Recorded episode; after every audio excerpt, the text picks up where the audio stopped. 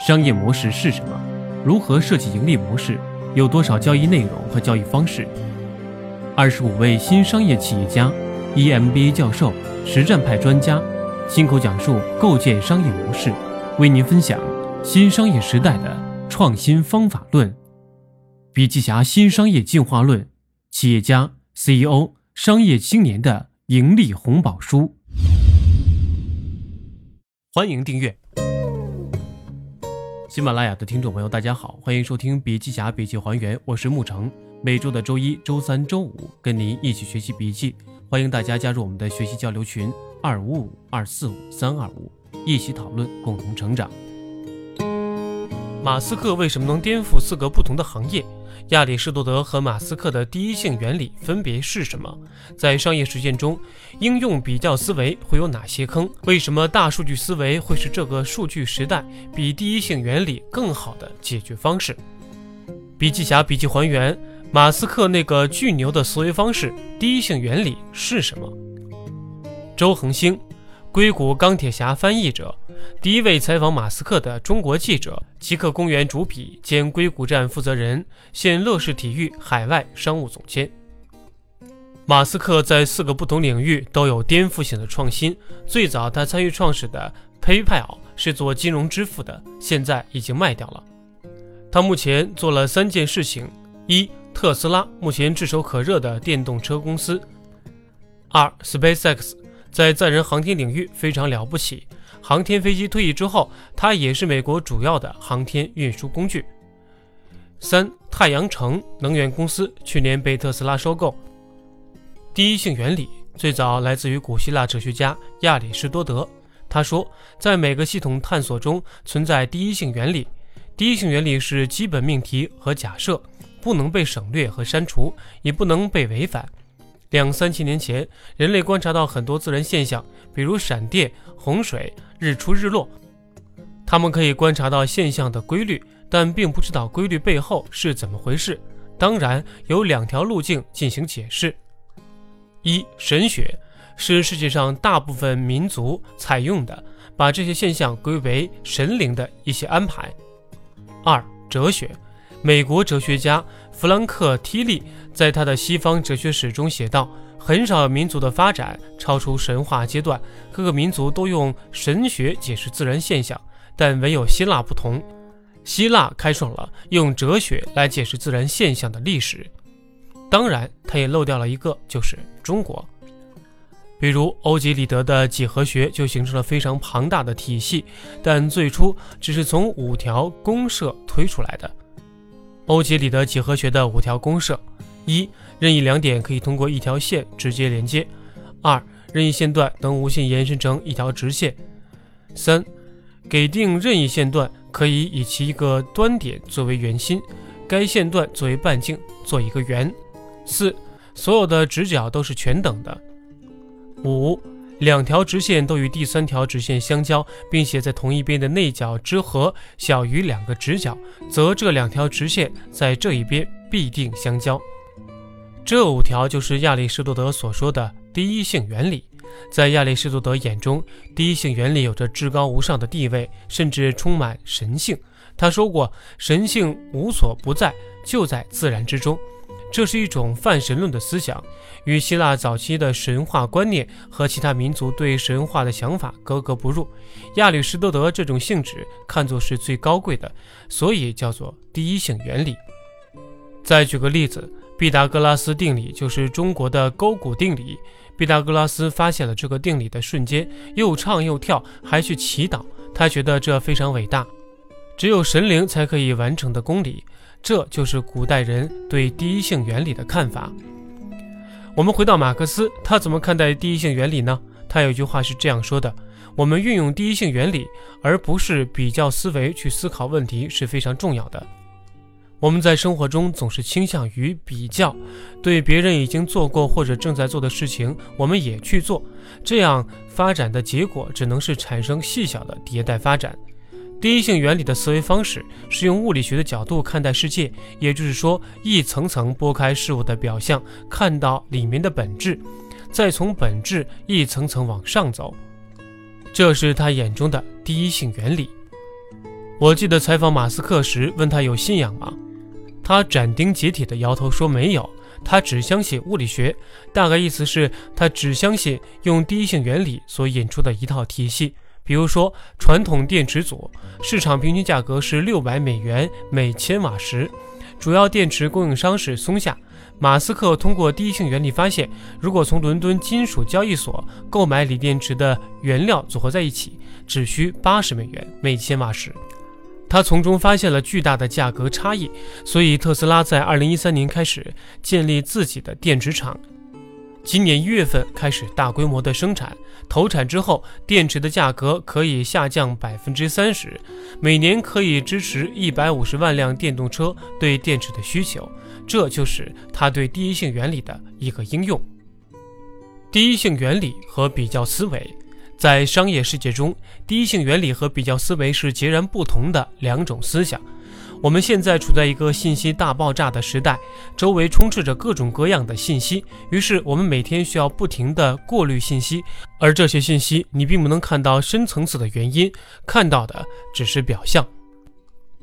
我们大部分时候只能通过观察表象，也就是通过比较思维看待事物，但实际上比较思维有很大的缺陷。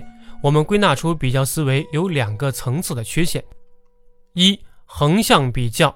横向比较是一种竞争意识，虽然看不到终点在哪里。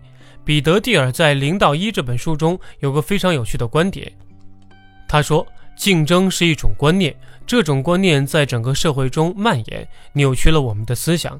结果，竞争越来越激烈，我们在现实中获取的却越来越少，我们把自己困在了竞争中。”这个想法很有道理。举两个例子，第一个是共享单车。现在这个领域是热门。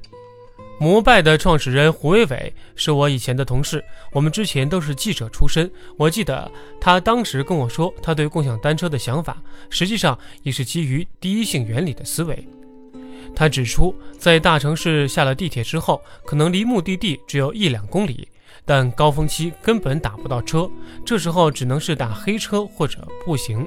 如果这个时候有一辆自行车，该多好啊！后来他又发现，移动支付开始在中国越来越普及，他想把移动支付应用到单车领域，于是他就做了现在这件事。但当时我觉得不靠谱，一是偷车问题很难解决，二是我觉得她是文艺女青年，根本做不了制造业的事情。但他真的做到了，还做得挺成功。他这种思维是基于第一性原理的思维。接下来我们看到市场上出现越来越多的共享单车。网上有个段子说，假如你再不坐共享单车，那么彩虹七颜色你就挤不进去了。现在共享单车是一种纯粹的基于比较思维的竞争，他们想把对手打败，很多资本也在后面推波助澜，所以就造成了这种状况。我们真的需要这么多的共享单车吗？我觉得可以打一个问号。易到用车的创始人周航说：“他理想中的竞争应该是两个人赛跑，你追我赶，互相激励，互相冲过终点。这个过程对双方都是有好处的，相互学习。不好的竞争是两个人搏击，就是在过程中你把另外一个人 PK 掉。他不想做后者这样的竞争，想把精力放在产品和用户体验上。”但实际上的专车服务领域，过去两三年有个非常激烈的竞争。首先是滴滴合并快车，后来优步与滴滴合并，所有的理想都很丰满，现实却很残酷。在中国，很多时候还是比较思维占了上风。二、纵向比较，纵向比较是基于过去的经验和历史的对比。在彼得蒂尔的《从零到一》中有个说法：商业世界每一刻都不会重演。下一个比尔盖茨不会再开发操作系统，下一个拉里佩奇或是谢尔盖布林不会再研发搜索引擎，下一个扎克伯格也不会创建社交网络。如果你照搬这些人的做法，你不是在向他们学习。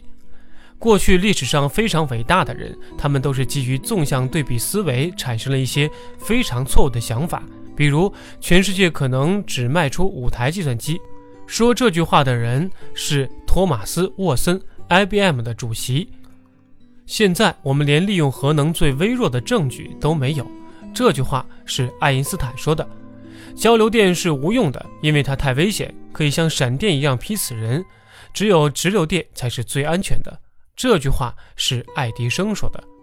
小米创始人雷军说过：“只要你站在风口，猪可以飞起来。”这句话在一三年、一四年是很正确的，他也取得了非常巨大的成功。但最近一两年，小米走了下坡路，包括他之前看不上的索尼、OPPO、vivo 也很快成长起来，迅速攻占了三四线城市的线下零售店。所以，历史其实并不是直线前行的，而是螺旋前行的，或者走两步退一步，走三步再退一步。雷军的互联网思维应该是正确的，但可能他没有考虑到我们国家互联网发展的速度。现在三四线城市不太适合他之前说的那一套，但长远来看，我很认同他的这套东西。马斯克对项目决策判断标准是这件事物在物理层面是否行得通。我们为什么做不成？我们一定要做。他直接从最核心的问题开始着手，然后一步步地解决它。这是他跟大部分中国企业家不太一样的地方。他所在的领域基本上很少有竞争对手，这是他对第一性原理的一个很有意思的思考。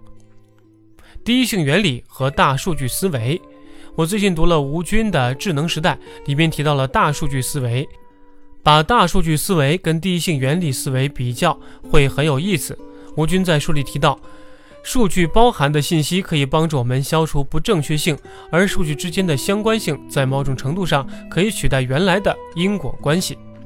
基于第一性原理是因果关系的思维方式，也就是首先你发现了一件事情最核心的原因，然后从这个原因一步步的往外推理出你想要的结果。但是我们在大数据时代其实有更好的解决方式。在智能时代，吴军老师认为，我们可以从大数据中直接找到答案，即使我们不知道原因是什么。书里这样说的：根据因果关系知道原因固然好，但是由于复杂的问题，其难度非常大。除了跨物质条件，人们的努力还要靠运气。在大数据时代，我们可以有新的思维方式，从大量数据中找到直接答案，即使我们不知道原因。这方面给了我们找捷径的方法，同时我们不会因为缺乏运气而被问题难倒。如果我们愿意接受找不出原因的答案，我们的思维方式已经跳出了机械时代单纯追求因果关系的做法，开始具有大数据思维了。在下面几个例子中都能体现出这种大数据的思维，比如在谷歌投放广告，在电影租赁网上投放零食广告，在女装网站投放男装广告。我们并不知道这之间有什么因果关系，但实际上，在大数据时代，没有必要知道它的因果关系是什么，我们只要知道它有什么关联性，根据关联性做广告投放，会取得非常好的效果。在天猫上，用户看到一些推荐，其实也是基于大数据思维进行技术开发的。最后，我想说，在这个时代，我们看到非常多疯狂的人，他们做疯狂的事情。并不是他们真的疯狂，或者他们真的比我们聪明，而是他们看待问题的角度跟我们不一样。比如马斯克，他是通过第一性原理，而不是比较思维，他可以看到事物更多的本质的原因，然后做成很多普通人觉得很疯狂但很了不起的事情。